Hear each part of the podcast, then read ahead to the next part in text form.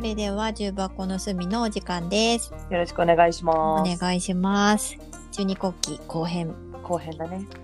そうだよ、もうなんか思い出してすごい、また読みたくなっちゃうけど、なこっれちゃはうね。ダメだ。あの、これ読み出したら私、投資で全部読んじゃうっていう悪癖があるから。そう、わかるね。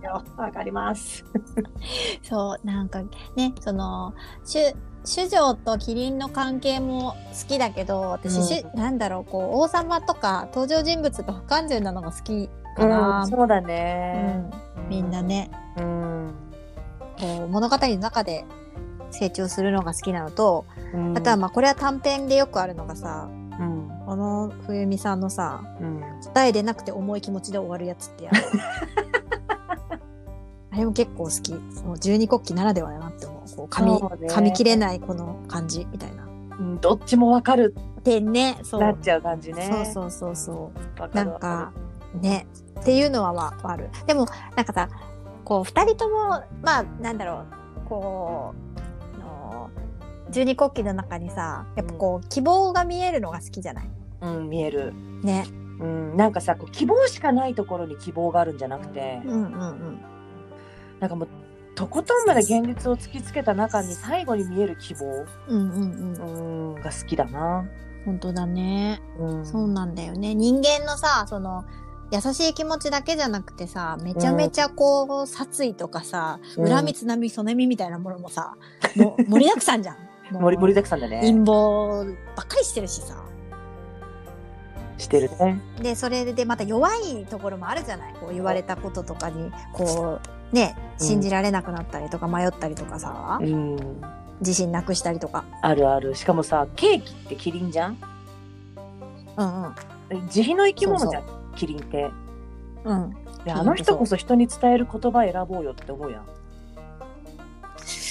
特にねケーキはねケーキケーキね。そうねケーキはそうだ人へのね伝え方ってあるよねって、なんかそこのうんキリンですらも、うんうんうん人道の生き物、自費の生き物と言われるキリンですらも、不器用人間臭いっていう。 そう ねそこはそうだね確かにロクタとかもそうだしな人間臭いよね人間臭い。うんなんか多分そこが魅力なんだろうなとは思う。確かにで、世界設定自体がすごいシステマチックで、うんうんうんうんまあ、王をキリンが選ぶ。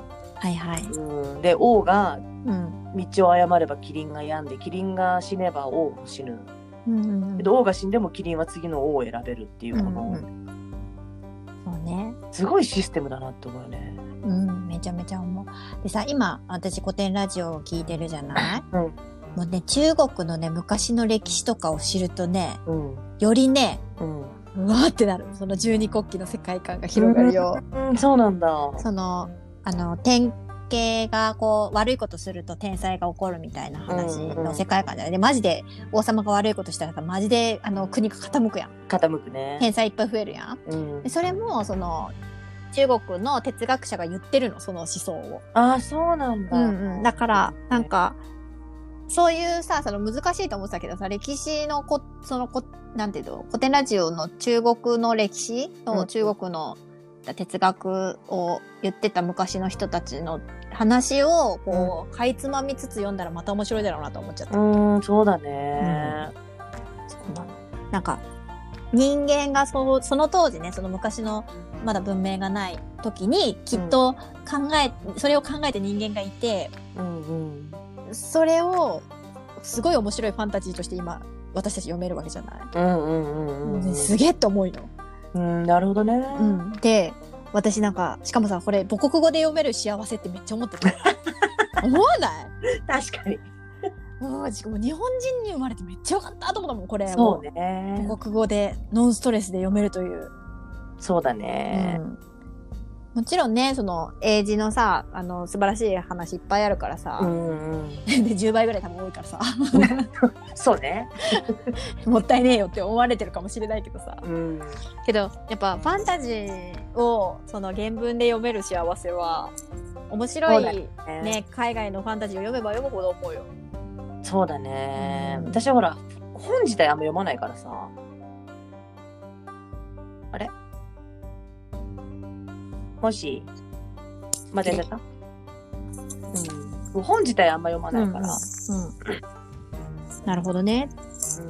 うん、なんともって感じだけど、いやーだってこんな、こんな、こんな的確なさ、言葉でさ、そうね。で、なるもん。そうだね。十二国旗は何だろうな。こうなんかこう、すごい私の価値観の形成にすごい影響を及ぼしうんうんた作品だなとは思ってて、うんうん。まあ、考え方と、陽子の考え方もそうだし、うんうん。まあその端々で出てくる言葉とか、うんなんかこう、青猿、そのそれこそ月の影影の海の、うんうん。その陽子にずっとつきまとってた青猿という、あれって剣なんだよね。うんうん。陽子が治県めるの県国のの妖精ね。 王朝のね、うん。宝刀にと言われる剣に宿ってた妖怪なん妖怪で妖魔うんを封じてた妖魔なのうん。うん剣。で封じてた妖魔なんだよね。うんうん。でそれが出てきたうん。時のその自分を映す鏡っていう部分でのうんうん。あの青猿と妖子のやりとりうんでうん。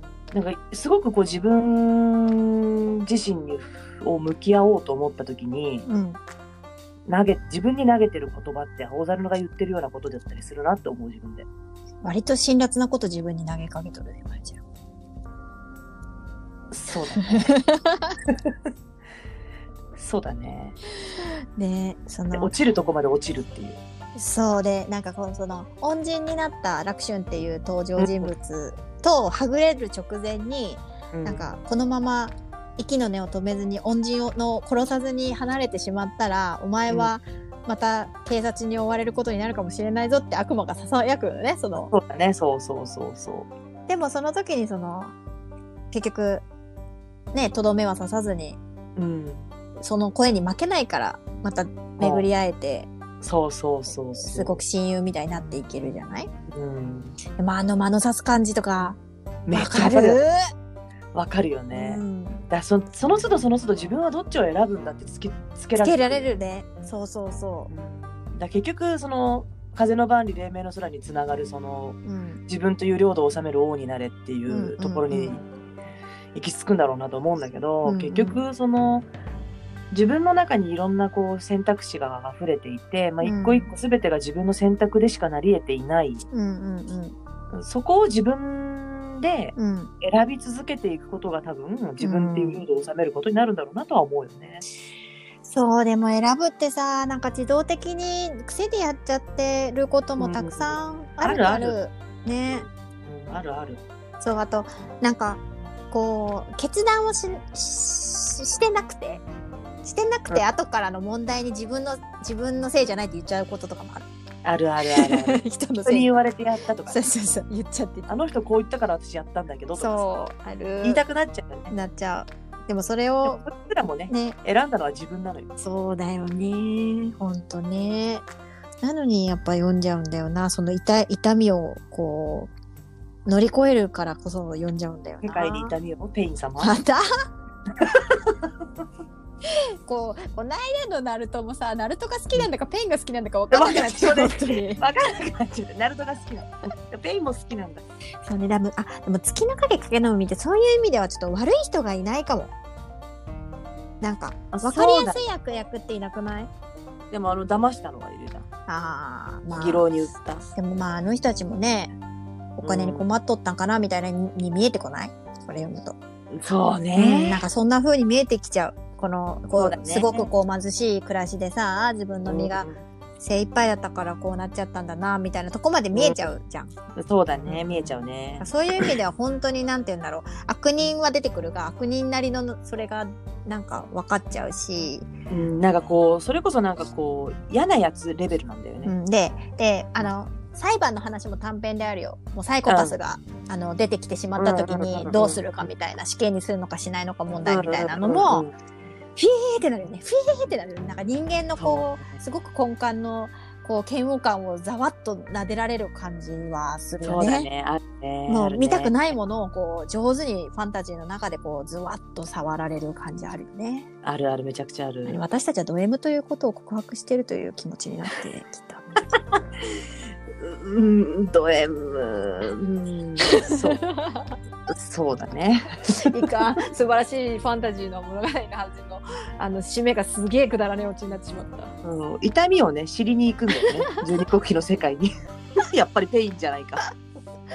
わあもうまあでもちょっと読んでない人がいたら今からこの物語に出会えるのは羨ましすぎると思うわそうだね。ねえうんとりあえずちょっと日本語読めるんだったらちょっと読まないともったいないと思ってるのでファンタジーが読める人ならねうん、。ねうんそうだねじゃあこの辺ではい。終わるおか疲れさんです。はいはいではでははーい。